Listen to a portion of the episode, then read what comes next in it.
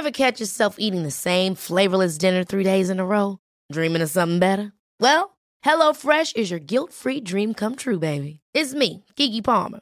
Let's wake up those taste buds with hot, juicy pecan-crusted chicken or garlic butter shrimp scampi. Mm. Hello Fresh. Stop dreaming of all the delicious possibilities and dig in at HelloFresh.com. Let's get this dinner party started.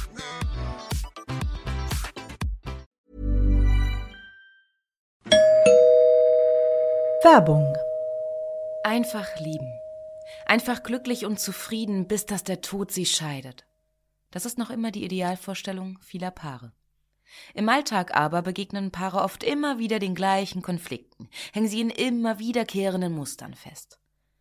Die Paartherapeutin Anna Wilitzki zeigt, wie Paare diese Konflikte erkennen und lösen können.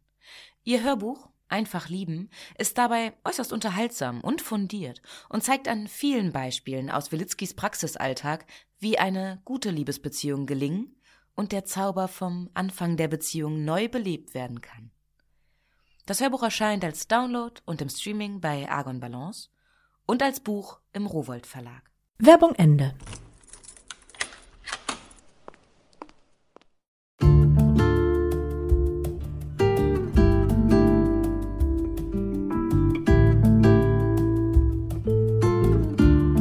Herzlich willkommen zur neuen Folge von Einfach ganz Leben, deinem Podcast für bewusstes Leben. Ich bin Jutta Ribrock, Moderatorin, Hörfunkredakteurin, Autorin und Sprecherin für Radionachrichten, Fernsehbeiträge und Hörbücher. In diesem Podcast spreche ich alle zwei Wochen mit außergewöhnlichen Gästen darüber, wie wir uns Gutes tun, entspannter leben und mehr Klarheit und Lebensfreude entwickeln können. Heute ist bei mir Melanie Wolfers. Sie ist Theologin, Ordensfrau, Seelsorgerin, auch Podcasterin und Bestsellerautorin. Und sie versteht sich vor allem als Mutmacherin. Heute sprechen wir über ihr Buch mit dem schönen Titel Zuversicht, die Kraft, die an das Morgen glaubt. Wie wir diese Kraft in uns finden und größer werden lassen und damit Krisen bewältigen, das erfahren wir jetzt von Melanie. Viel Freude beim Lauschen.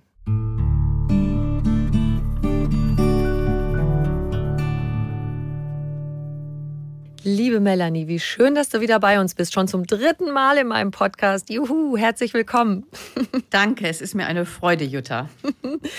schon allein, wenn ich das Wort Zuversicht höre oder ausspreche, wird mir schon wohler. Da fühle ich mich irgendwie schon ganz gut. Wahrscheinlich geht das vielen so, weil das irgendwo in unserem Hirn verknüpft ist mit positiven Gefühlen. Du hast es als Buchtitel gewählt. Was verbindest du mit dem Wort Zuversicht? Mit dem Wort Zuversicht verbinde ich einerseits vielleicht mit einem Bild gesprochen. Also wenn man steckt ja manchmal in so einem dunklen Tunnel, ja? und und so dieses Bild, äh, es wird am Ende des Tunnels ein Licht geben. Diese dieses Vertrauen, es wird einen besseren Morgen geben und ich kann dazu selber auch etwas beitragen. Also eine zuversichtliche Person, die sieht die Schwierigkeiten, lässt sich davon aber nicht lähmen, sondern glaubt, ich kann an der Situation was verändern. Die Situation lässt sich verbessern und ich kann dazu etwas beitragen. Das verbinde ich mit Zuversicht. Und deswegen, während ich spreche, richte ich mich ganz unbewusst automatisch auf. Ich finde, Zuversicht richtet auf. Also ich habe mich wirklich beim Sprechen in meinem Körper aufgerichtet gerade. ja, wie schön. Und man könnte auch sagen, du kommst uns gerade recht. Viele empfinden diese Zeit gerade als besonders schwer. Die Nachwehen der Corona-Pandemie, der russische Angriffskrieg auf die Ukraine und seine Folgen, steigende Preise, Angst vor einer ungewissen Zukunft. Ohne das jetzt schmälern zu wollen, was da an Sorgen und Ängsten entsteht, wenn man zum Beispiel sehr, sehr knapp mit Geld ist und, und, und vielleicht Angst vor der Heizungsrechnung hat. Aber diese Einordnung als besonders schwere Zeit, ist das vielleicht auch an sich schon etwas, womit wir es uns selber auch schwer machen, weil wir es so bezeichnen? Ja, das ist eine interessante Frage. Ähm, also ich, ich denke zum einen, sind wir ja wirklich in den letzten Jahren krisengeschüttelt. Es ist ja de facto so, dass wir eine schwere Zeit als Gesellschaft in vielem erleben. Und dass äh, viele Krisen auch immer offenkundiger werden, vor allen Dingen, wenn man auch an die ganze Umweltproblematik denkt. Mhm. Ähm, also von, zum einen, glaube ich, ist das sehr realistisch zu sagen, wir, wir leben, erleben eine schwere Zeit. Äh, auf der anderen Seite weist du auf einen ganz wichtigen Punkt hin, nämlich wenn wir uns primär auf das Schwierige konzentrieren und nicht darauf, was es auch an guten Entwicklungen heute gibt, dann äh, verzerren wir unsere Wirklichkeitssicht ähm, und sie erscheint uns dunkler, als sie ist. Wenn ich immer nur auf das Dunkle schaue und nicht das Lichte drumherum, äh, dann verfinstert sich auch mein Eindruck von der Welt und ich habe den Eindruck, es ist katastrophaler und schwieriger und belastender, als es in Wahrheit ist, weil es doch auch anderes gibt. Ich erzähle da gerne eine Geschichte, wenn ich das darf. Unbedingt. Die ich sehr, sehr schön finde. Ich bin ja in der Beratung tätig. Und ähm, da gibt es eine Geschichte von einem Psychologieprofessor, der äh, in ein Seminar kommt und einen Test mit den Studierenden macht. Er teilt ihnen ein Blatt aus, auf dem ausschließlich ein schwarzer Punkt zu sehen ist. Mhm. Und sagt, bitte beschreiben Sie, was Sie sehen. Und nach zehn Minuten sammelt er das Blatt ein mit den schriftlichen Beschreibungen, liest sie vor und schmunzelt und sagt, sehen Sie, Sie haben alle in Länge und Breite den schwarzen Punkt beschrieben, seine Struktur, seine Lage auf dem Blatt, seine Form. Aber niemand von Ihnen hat das weiße Blatt beschrieben, äh, was drumherum ist. Und mhm. ähnlich geht es uns auch im Leben, dass wir häufig auf das Dunkle und Schwierige schauen, was weiß ich, in der Beziehung, auf den nicht runtergetragenen Müll, ähm, auf den cholerischen Chef, auf die volle U-Bahn oder den verspäteten Zug. Aber wir haben nicht im Blick, wie viel Gutes es an einem Tag auch gibt. Vielleicht ein nettes Gespräch, ein wärmender Sonnenstrahl, ein gutes Essen. Und dadurch, dass wir uns eben so auf das Dunkle konzentrieren, erscheint die Wirklichkeit dunkler, belasteter, belastender, katastrophaler, als sie in Wahrheit ist. Und das schwächt unsere Zuversicht. Und dazu passt ja, was du auch vorne in deinem Buch beschreibst, nämlich vier Stolpersteine, die die Zuversicht in uns blockieren. Welche sind das? Ja, da ist eben zum einen diese Negativneigung des Gehirns, von der ich gerade schon ein bisschen gesprochen habe. Also unser Gehirn macht das irgendwie wie von selbst, dass es sich primär auf Negatives konzentriert. Das ist äh, auch evolutiv bedingt, weil es natürlich äh, Überlebensvorteile bringt, wenn man sich erstmal auf die Gefahren konzentriert, bevor mhm. man irgendwie gemütlich dies, durch die Savanne schlendert äh, und denkt, ach, ist das ein schönes Abendrot und ein leiser Abendwind, aber das ist kein leiser Abendwind, sondern ein Säbelzahntiger hinterm, hinterm Busch. Und wenn man da einfach gefahrensensibel ist und, und wegspringt, dann hat man eindeutig Überlebensvorteile. Also unser Gehirn ist auf das Negative konzentriert. Die Forschung Forschung redet vom Negativitätsbias, von der mhm. Negativitätsverzerrung und in der Folge erscheint eben die Wirklichkeit dunkler und gefahrenvoller, als sie in Wahrheit ist.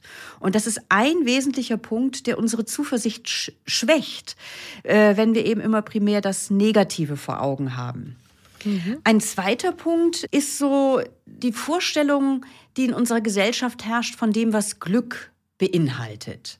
Also es, viele Forschungen zeigen, dass ein Großteil der Bevölkerung Glück gleichsetzt mit einem Leben voller angenehmer Höhepunkte. Mhm. Also äh, ein emotional angenehmes Erlebnis nach dem anderen.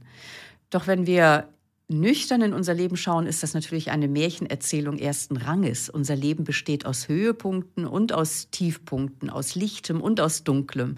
Und es gibt auch viel grauen Alltag. Wenn jedoch jemand mit der Vorstellung rumläuft, ähm, an sich besteht das Leben, wenn, es, wenn ich mich denn auch nur genügend gut bemühe, äh, darum, dass ich glücklich bin, könnte ich eigentlich immer gut drauf mhm. sein, dann schwächt das unsere Widerstandskraft, mit Krisen umzugehen. Denn dann kommt noch hinzu, dann geht es einem schon schlecht und dann macht man sich noch Vorwürfe, was mache ich denn falsch? Mhm. Mir geht's mies, ich bin nicht gut drauf. Alle anderen um mich drumherum, die sind irgendwie so strahlende Männer und Frauen, die durchs Leben gehen. Und nur mir geht es nicht gut. Was mache ich falsch? Also das heißt, man macht sich dann selber auch noch Vorwürfe und ist irgendwie wie geschwächt durch die Vorstellung, an sich müsste das Leben doch aus glücklichen, hellen, lichten Momenten nur bestehen. Mhm. Und das ist eine weit verbreitete Glücksvorstellung, die unsere Kraft, mit Krisen umzugehen und dem, dass unser Leben eben immer wieder auch Widerfahrnisse und Schweres mit sich bringt, diese Kraft damit umzugehen, schwächt. Ja, und hast du noch einen Stolperstein, den du uns äh, erzählen kannst? Das war jetzt eben das mit den Erwartungen an das Leben, dass alles toll sein soll. Genauso und der Wunsch nach so einem rundum sorglos Paket. Ja, ja, ja, genau, ja, ja. Genau. Ja, und dann schon noch mal ein dritter Punkt, der mir auch sehr wichtig erscheint. Wir leben ja in einer Gesellschaft, die, sagen wir mal, auf jeden Fall bis vor einigen,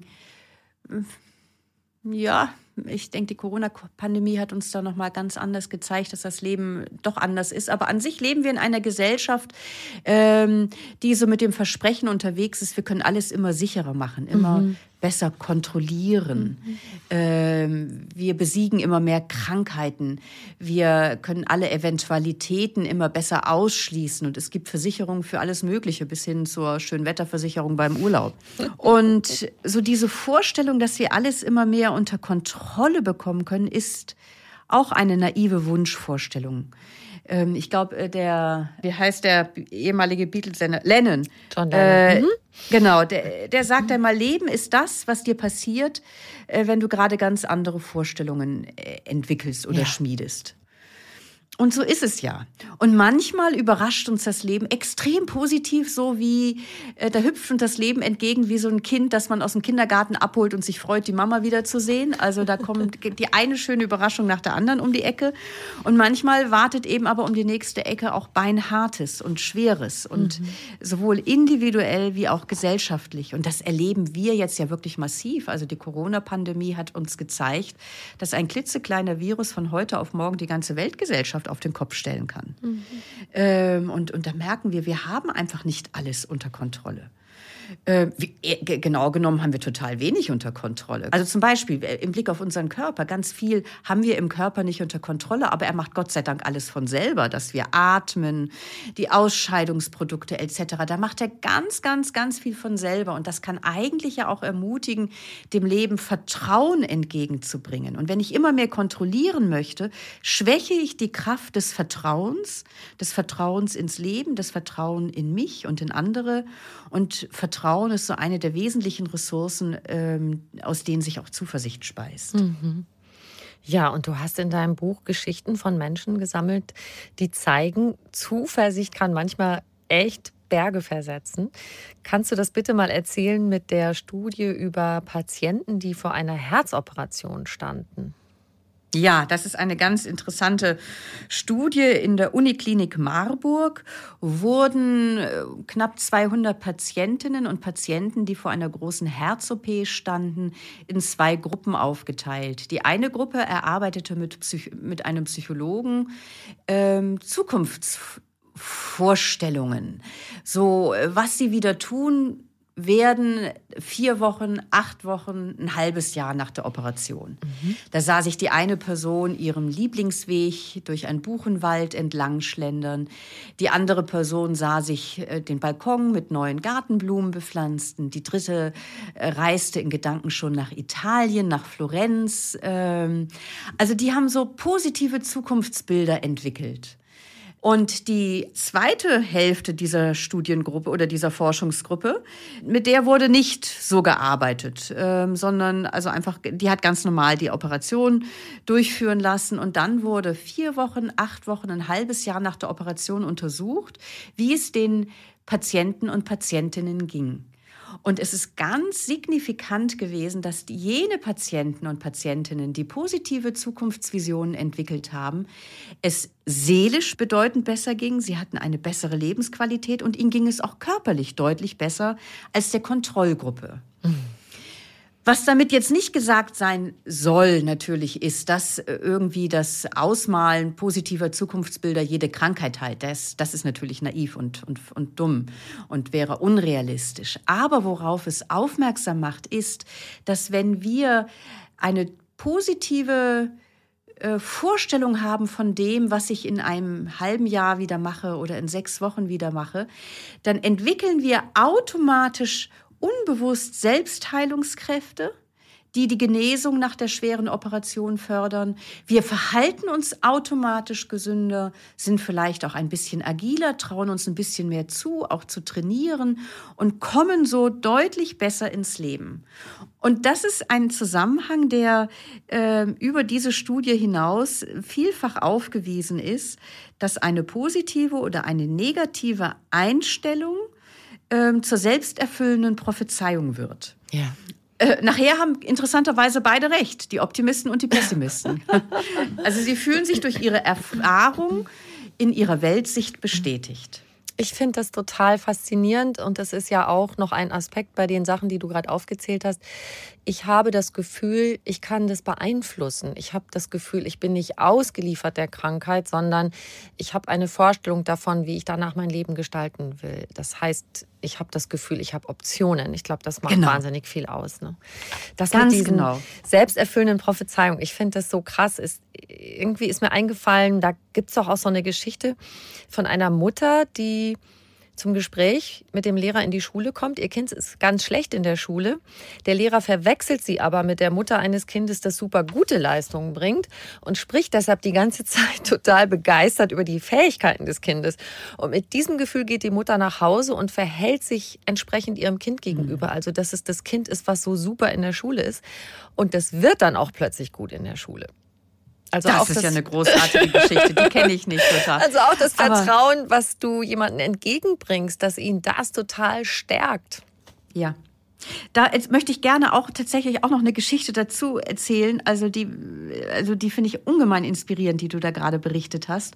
Äh, und die ist auch durch Studien auch, auch bestätigt. Und zwar ähm, Gibt es, da erzähle ich auch in meinem Buch von, ich versuche ja so verschiedene Quellen der mhm. Zuversicht darzulegen. Und eine ist eben das Vertrauen oder dass, dass andere mir etwas zutrauen und dass ich anderen vertraue. Und im Blick darauf, dass andere mir etwas zutrauen, hast du gerade eine, eine ganz geniale Geschichte erzählt, finde ich, wo die Mutter äh, eben ganz begeistert e, eben mit der, mit der Tochter oder, oder der einfach ein Zutrauen entgegenbringt, mhm. du bist gut. Und dadurch entwickelt sie auf einmal ihre mhm. Fähigkeiten. Und da gibt es eine Geschichte aus Baltimore. Das ist tatsächlich eine psychologische Studie gewesen. Und zwar ähm, hat da äh, ein, ein Psychologieprofessor in den 60er Jahren eine über 200 Jugendliche interviewt oder damals noch Kinder. Ähm, da sind die, sind die in die Familien reingegangen und haben geguckt, welche Zukunftschancen traut man diesen Jungen zu. Und das waren alles Jungs aus prekären Verhältnissen, aus einem schwierigen Milieu dort in Baltimore. Äh, und am Ende hieß es überall, die 200 Kinder, der Junge wird keine großen Chancen im Leben haben.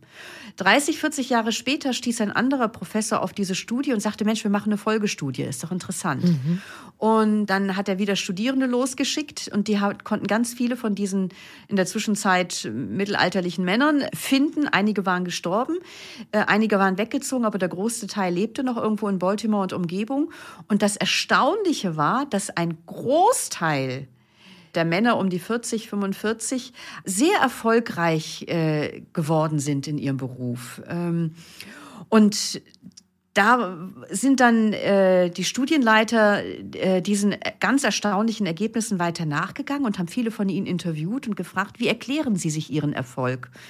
Äh, der ja eigentlich so mit dem, woraus welchem Milieu sie stammen und so weiter, nicht naheliegend war. Und dann sagten alle übereinstimmend, es gab da eine Lehrerin. Mhm. Und dann haben sie die Lehrerin interviewt, die lebte auch noch, und die fragten sie dann, wie haben sie es geschafft, die Jungs eigentlich aus einem äh, aus einem so zukunftsarmen Perspektive herauszureißen in, eine, in ein erfolgreiches und lebendiges Leben. Und dann heißt es dann in der Studie, die Lehrerin schmunzelte, lächelte und sagte, es war ganz einfach.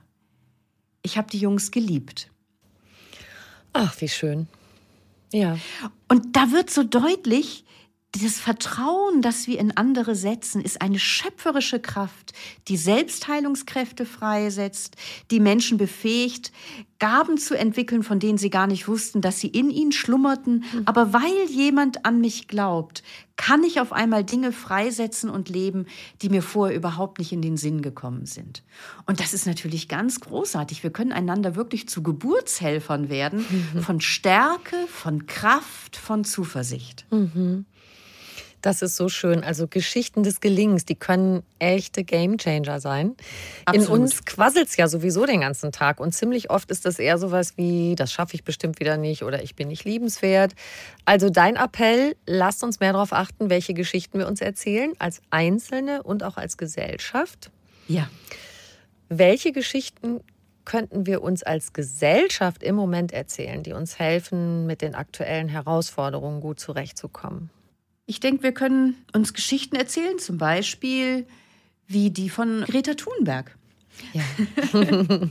also ein junges Mädel, ich glaube, sie war damals 16, die sich in dem nassfeuchten Schweden vor das Parlament sitzt mit einem Pappschild und für das Klima demonstriert.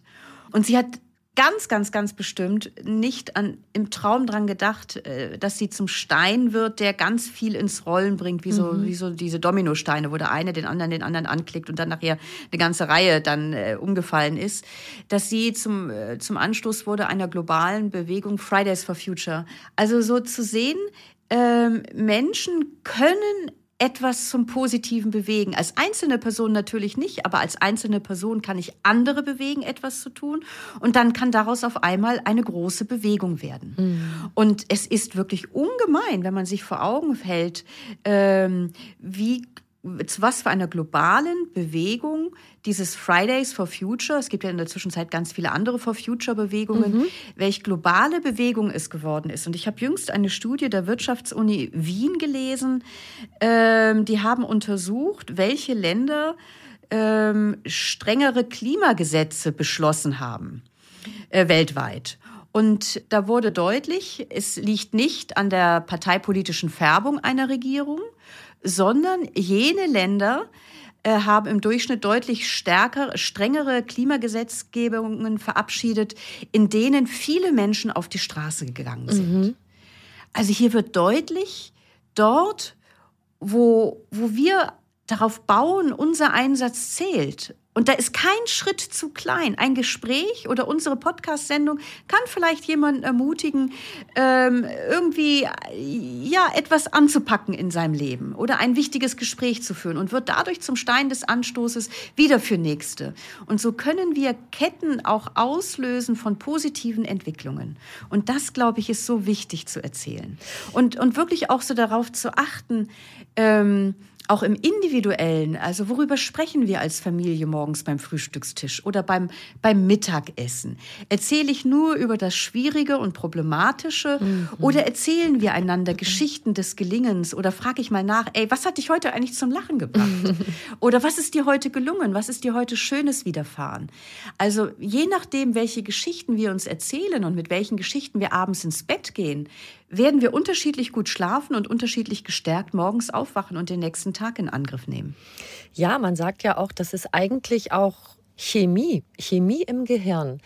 Die Sachen, die wir oft denken, da hat das Gehirn schneller Zugriff drauf, wenn wir in einer Situation sind. Also wenn wir dauernd denken, schaffe ich bestimmt wieder nicht, kommt das als erstes raus, sozusagen genau. als Handlungsanweisung.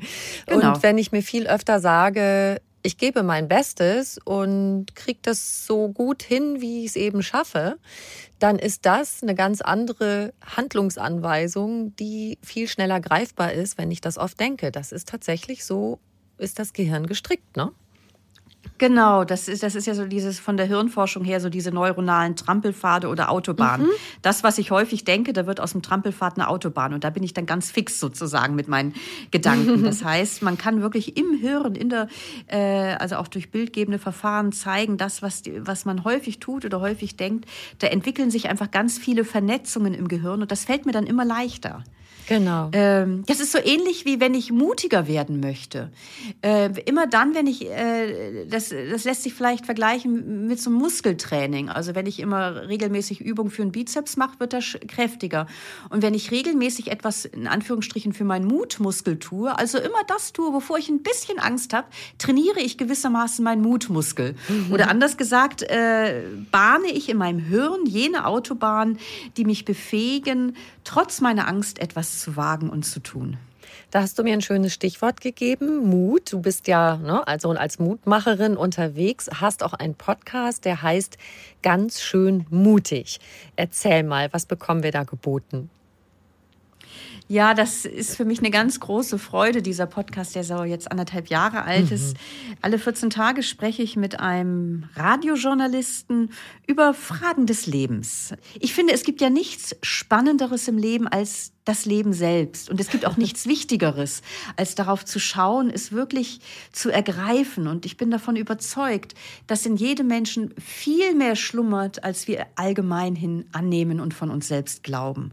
Und so möchte ich durch den Podcast und durch die Gespräche mit Andreas Bormann ermutigen, so das eigene Leben mehr wahrzunehmen, ähm, es mit beiden Händen zu ergreifen und zu gestalten. Und so sprechen wir 14-tägig über ganz unterschiedliche Themen. Also jetzt die letzten Themen hießen, warum weniger wirklich mehr ist und zufrieden macht. Mhm. Immer diese blöden Gefühle warum du sie trotzdem fühlen solltest oder wie du dich garantiert unglücklich denkst.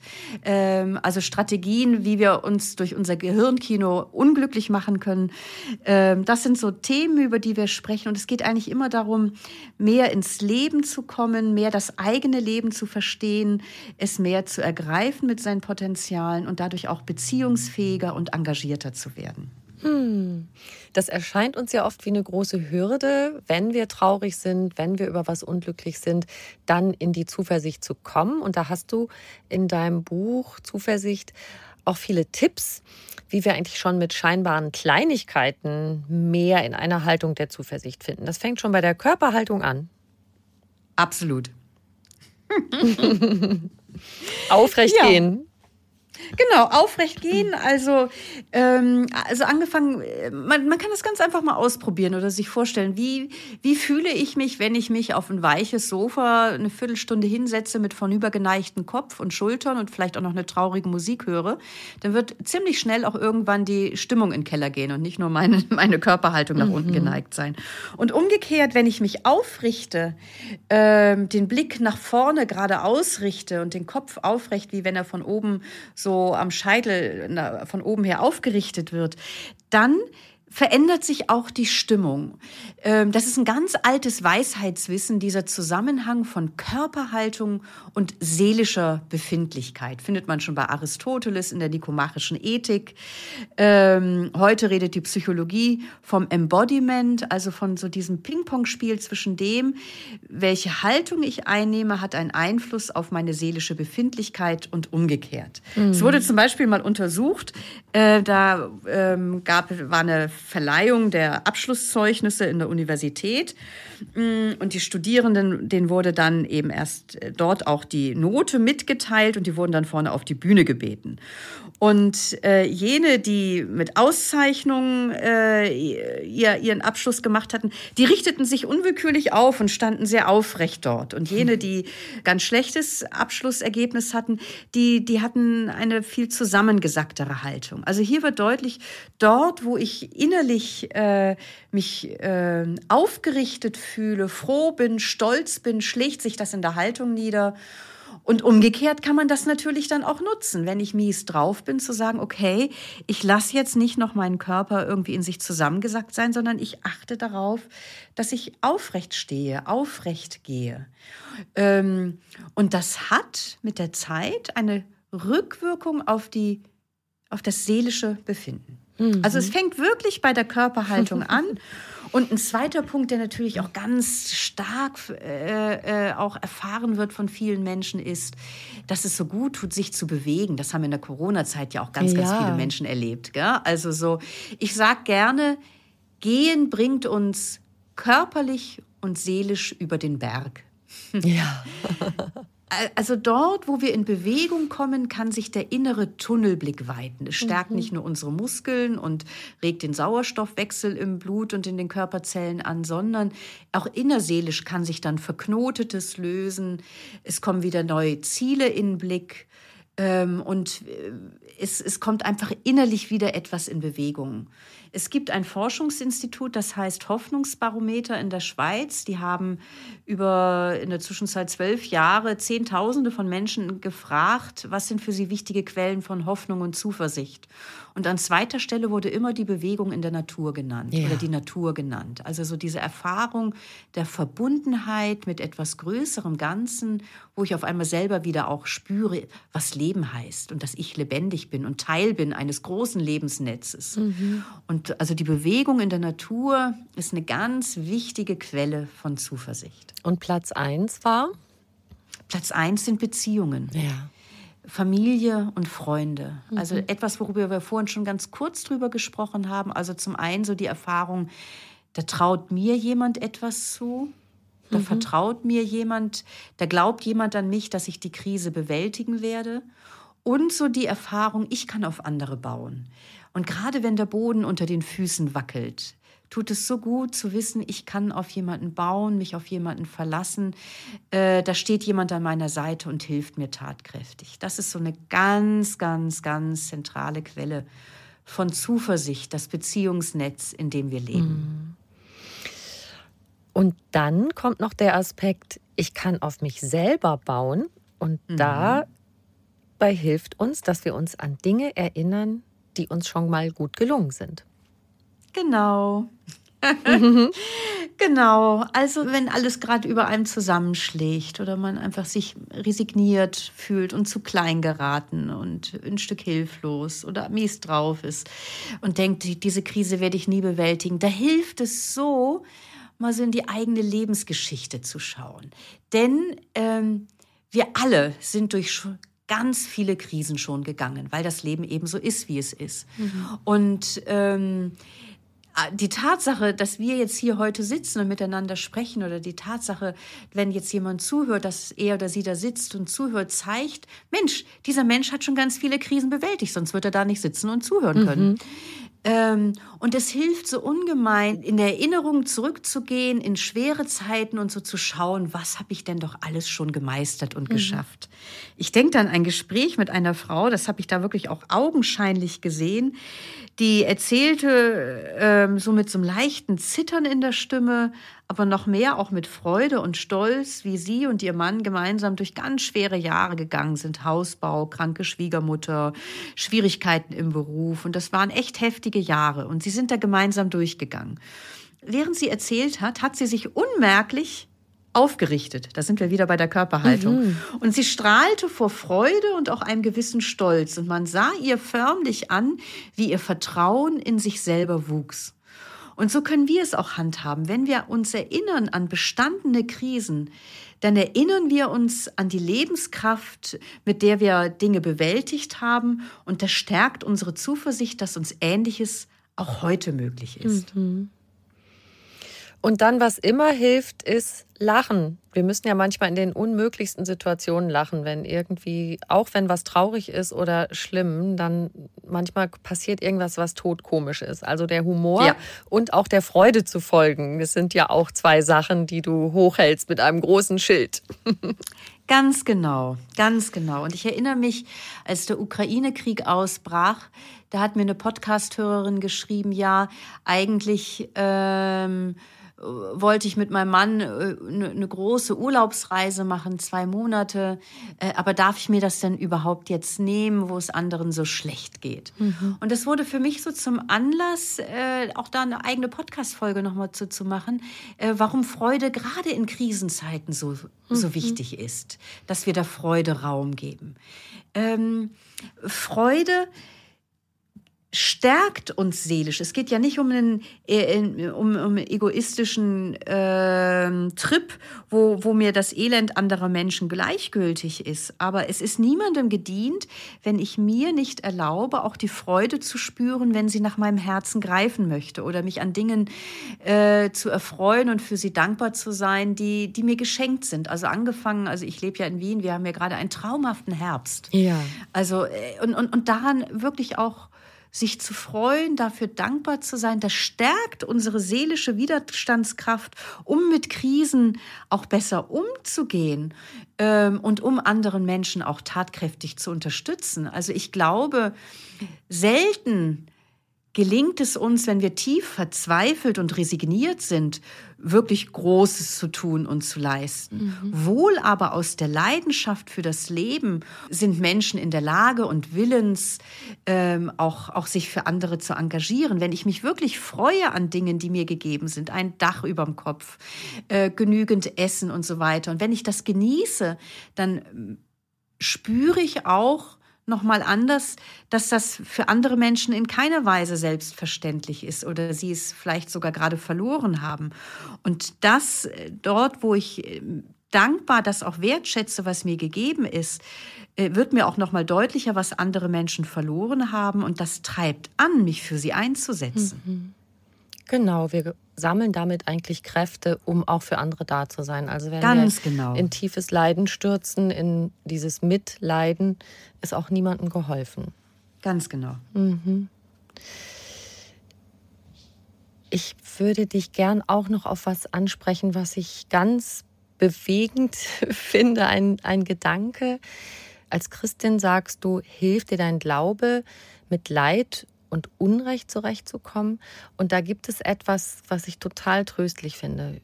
Wie du sagst, dass dann auch Sinnlosigkeit und Tod in deinem persönlichen Universum Platz haben. Also dass du mhm. sagst, wir müssen schmerzhafte und sinnlos erscheinende Erfahrungen nicht bis aufs Letzte verstehen. Genau. Nicht alles erklären müssen, nicht alles verstehen müssen, dass es einfach da sein darf als Teil des Lebens. Mhm. Das ist mir ganz wichtig. Also ich schreibe ein oder habe ein Buch geschrieben über Zuversicht und wie wir Zuversicht auch lernen können, wiederentdecken können, stärken können äh, und zugleich eben auch diese Botschaft, finde ich wunderbar, dass du sie jetzt zitierst, die mir mhm. persönlich selber so wichtig ist.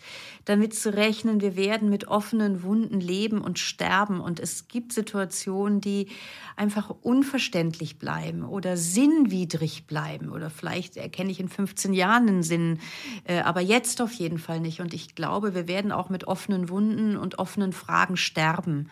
Und mir also ich bin im christlichen Glauben verankert und mir, mich ermutigt mein Glaube oder mein Vertrauen. Es gibt so diesen Satz, ich kann nicht tiefer fallen als in Gottes Hand. Mhm. Ähm, oder ein Gedicht von Rainer Maria Rilke, das ich sehr liebe, passt jetzt eh in den Herbst. Ich weiß nicht, ob ich es auf Anhieb wirklich auswendig zitieren kann. Wir alle fallen, diese Hand da fällt und jene, es ist in allen. Und doch ist einer, der das Fallen unendlich sanft in seinen Händen hält. Und das ist meine Hoffnung hm.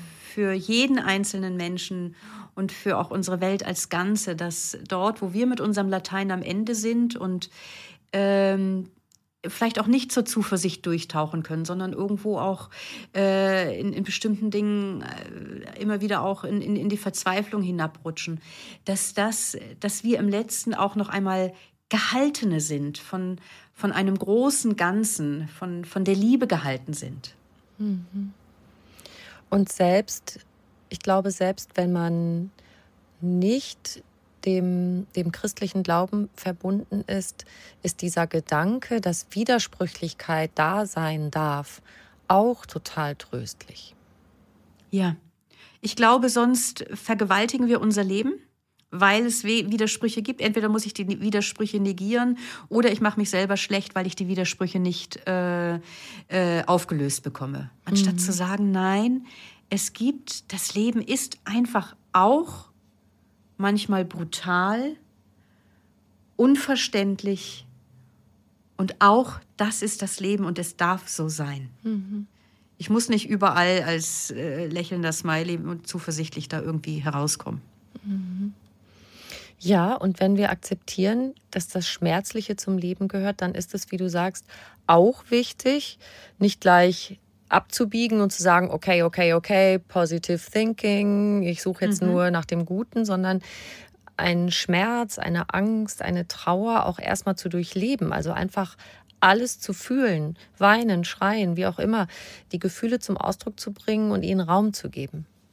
Genau. Ohne das geht's nicht.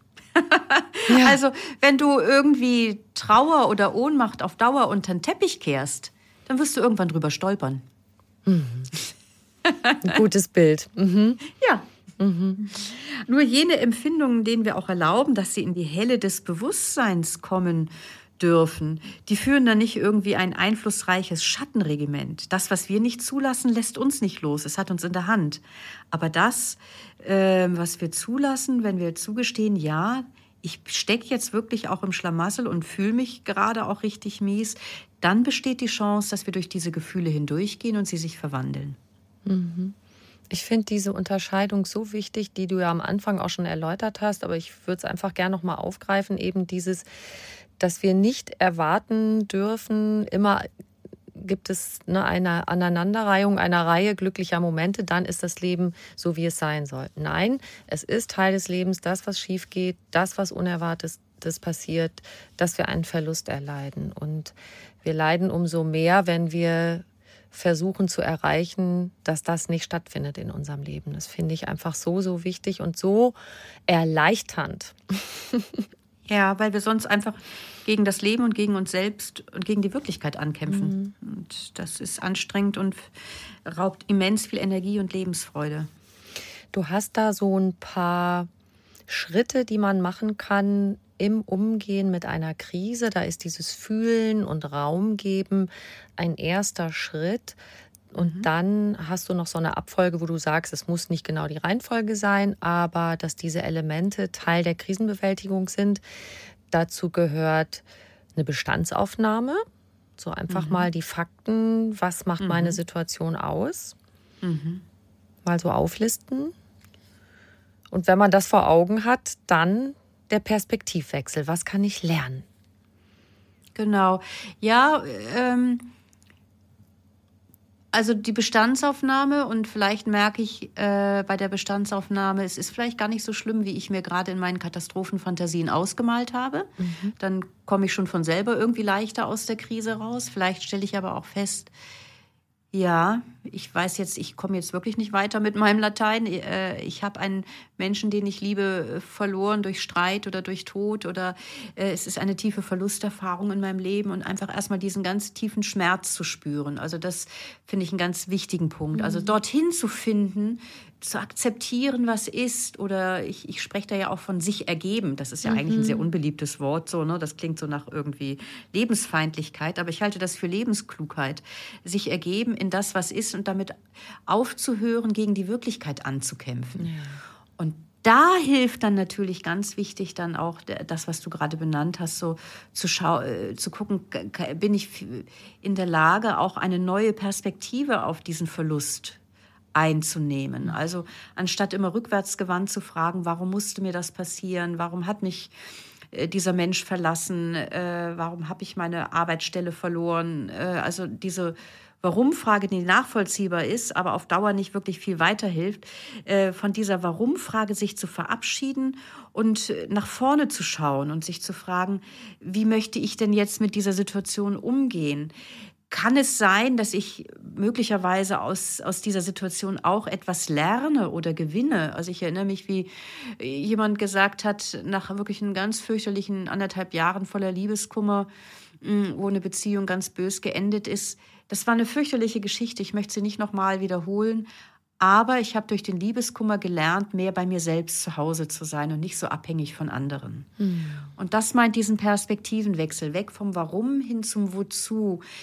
sehe ich, dass ich daraus auch etwas gewinnen kann oder das Umfeld von mir, durch, wenn ich die Krise bewältigt habe, dadurch etwas gewinnen kann.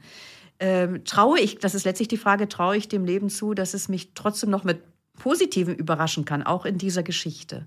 Und wenn dieser Perspektivenwechsel gelingt, ähm, und das ist seelische Arbeit, dann gelingt es auch viel leichter, wirklich mit dieser Geschichte abzuschließen und wieder zu neuen Kräften zu kommen und auch nach Lösungsperspektiven zu suchen. Wie gehe ich denn jetzt mit, mit dieser Verlusterfahrung um und wie packe ich mein Leben auch neu wieder an?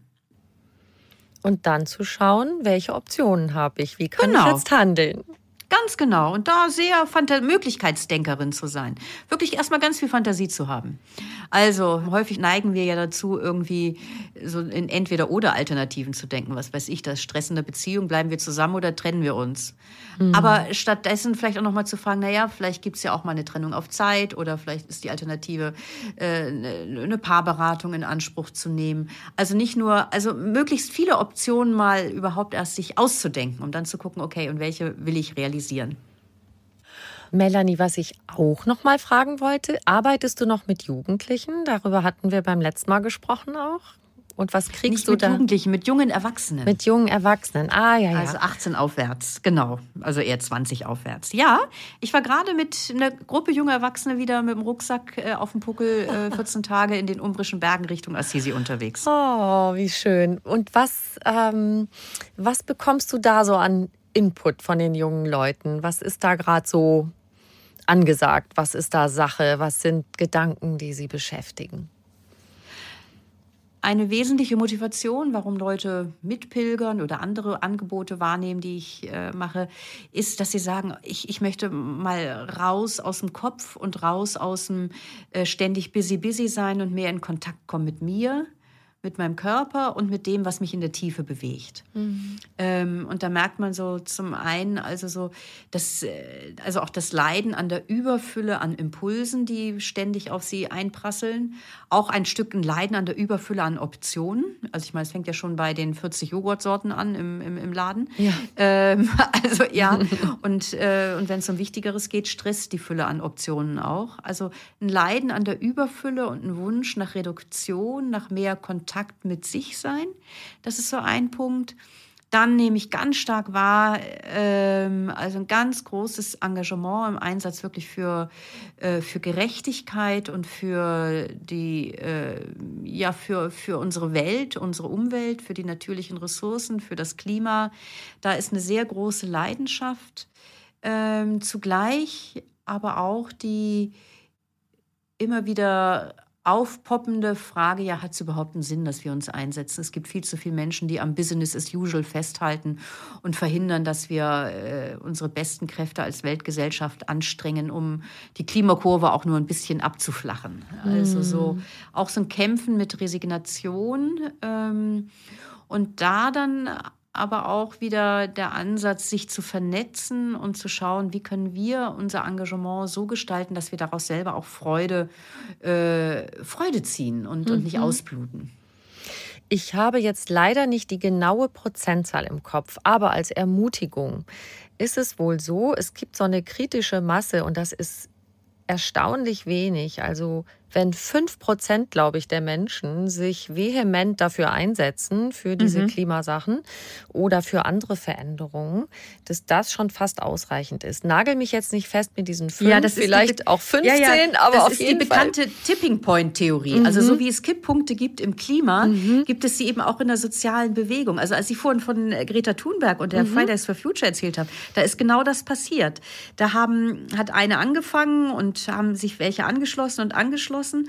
Und wenn erstmal, also es gibt zwei Punkte dort, äh, wenn, äh, wenn 3,6 heißt es, so habe ich gelesen, 3,6 mhm. bis 4 Prozent der Bef einer Bevölkerung oder einer, ja, einer Bevölkerung oder einer Gesellschaft sich aktiv für etwas einsetzen, mhm.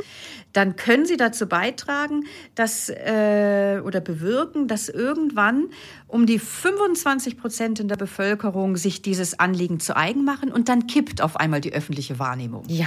Äh, und dann wird auf einmal was möglich, was vorher unmöglich gewesen ist. Das findet man bei Rosa Parks zum Beispiel. Das ist diese schwarze US-Amerikanerin, die sich 1966 geweigert hat, einem Weißen im Bus den Platz zu räumen. Mhm. Und dann kam es zu den Aufsch oder zu, zu dieser Bürgerrechtsbewegung, äh, in deren Folge letztlich dann die schwarzen Gesetze in den USA abgeschafft wurden. Aufgrund von einer Person und dann haben sich viele angeschlossen und dann kippte auf einmal etwas in der Gesellschaft und die Gesetze wurden abgeschafft. Und ähnlich glaube ich eben auch wirklich mit dieser Klimabewegung. Äh, die hat ja wirklich eine ganz große Welle ausgelöst, aber es müssen einfach noch wirklich ganz viele nach wie vor oder müssen wir, oder das ist mir selber auch so ein Anliegen und ich bin da selber auch sehr engagiert, einfach da wirklich ganz aktiv sein, dass wir wirklich auch diese positiven Kipppunkte in der Gesellschaft erreichen, dass wir wirklich unseren Lebensstil nachhaltig verändern, dass, äh, dass äh, noch in, in zwei und in fünf Generationen die Menschen eine lebbare und schöne Natur und Welt vorfinden. Das ist doch auch ein ganz schöner Hinschubser zur Selbstwirksamkeit, was wir gerade erzählt haben, dass Absolut. es gar nicht so viele sein müssen am Anfang.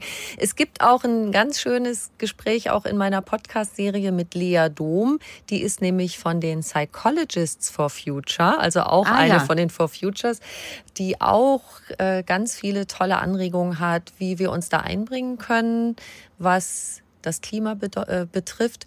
Und die rät zum Beispiel zu Bürgerinnenräten, also dass ja. Menschen eben sich da politisch engagieren oder auch einfach dem Bundestagsabgeordneten oder der Bundestagsabgeordneten mal einen Brief schreiben und so Sachen. Also dass man einfach rausgeht damit und nicht nur so vor sich hin musselt, sondern sich Mitstreiter sucht oder sich Gruppen sucht, wo man lernen kann, wie man sich einbringen kann. Das finde ich auch eine tolle Anregung. Da auch Kraft gerne reinhören. Ist, ich kann den Podcast nur empfehlen. Ich habe ihn gehört. Der ist ja, ja relativ schön. frisch gerade noch. Ganz, ja, ganz genau. schön. Ja, ich fand den sehr ansprechend, den Podcast. Weil so die Kraft Super. des Wir dort deutlich ja. wird und ganz ja. Zuversicht auch wirklich weckt im Blick auf gesellschaftliches Engagement. Sehr schön. Eine kleine Sache, wie wir dem Leben begegnen, das fängt ja damit an, wie wir morgens den Tag beginnen. Wie fängst In du deinen Tag an, Melanie? Ich beginne meinen Tag äh, mit einer Tasse Kaffee, um wach zu werden. Ja. Und dann äh, nehme ich mir eine Zeit der Meditation, der, der, der, persönlichen Meditation, so eine halbe bis dreiviertel Stunde. Und dann, ich lebe ja in einer Ordensgemeinschaft, ich bin Ordensfrau, haben wir unser gemeinsames Morgengebet. Da ist auch viel Schweigen, ähm, aber hören auch einen Text aus der Bibel.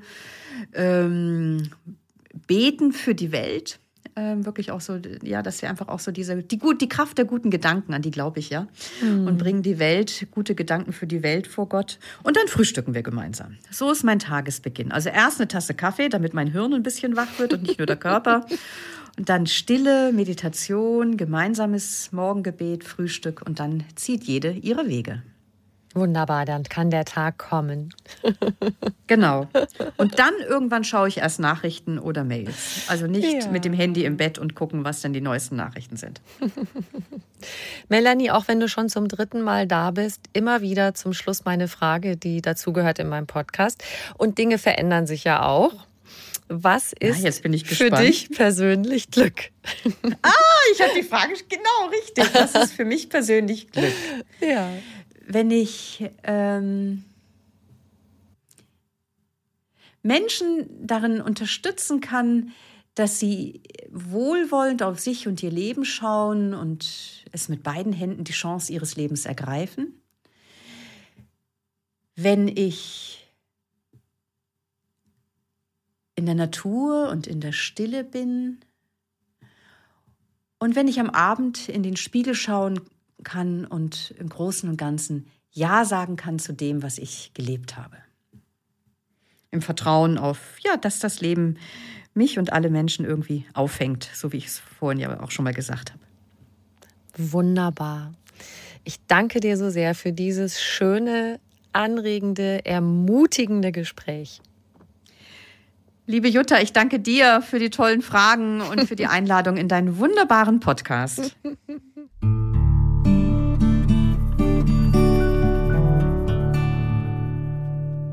Schön, dass du bei uns warst heute und ich hoffe, du konntest viel Zuversicht tanken mit Melanie.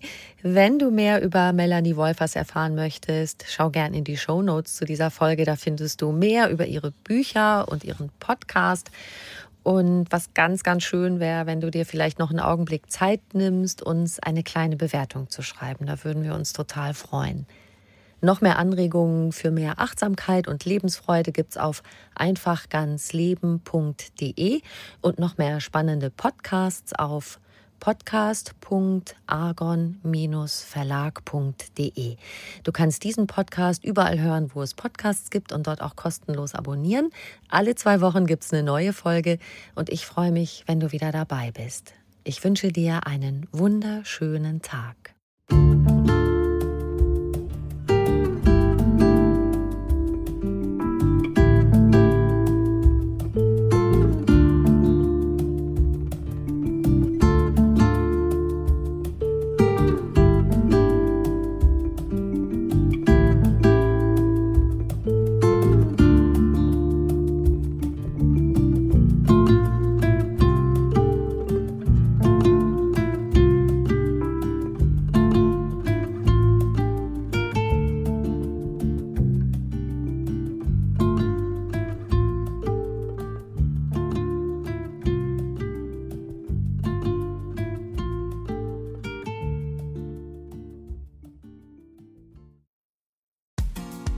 Frauenstimmen. Klagen, lachen, klüger werden. Ich bin Ildiko von Kürti, ich bin Buchautorin und Journalistin und in meinem Podcast spreche ich alle zwei Wochen mit lebensklugen und mutigen Frauen über das Loslassen und das Aufbrechen, das Verlieren, das Suchen und das Finden. Ich bin stolz darauf, wie viele wunderbare Frauen bereits bei mir zu Gast waren. Unter ihnen Stefanie Stahl, Maria Furtwängler, Annika Decker oder Gerburg Jahnke und ich freue mich auf alle, die noch kommen. Ihr könnt Frauenstimmen überall dort hören, wo es Podcasts gibt. Herzlich und hoffentlich auf bald. Eure Ildiko.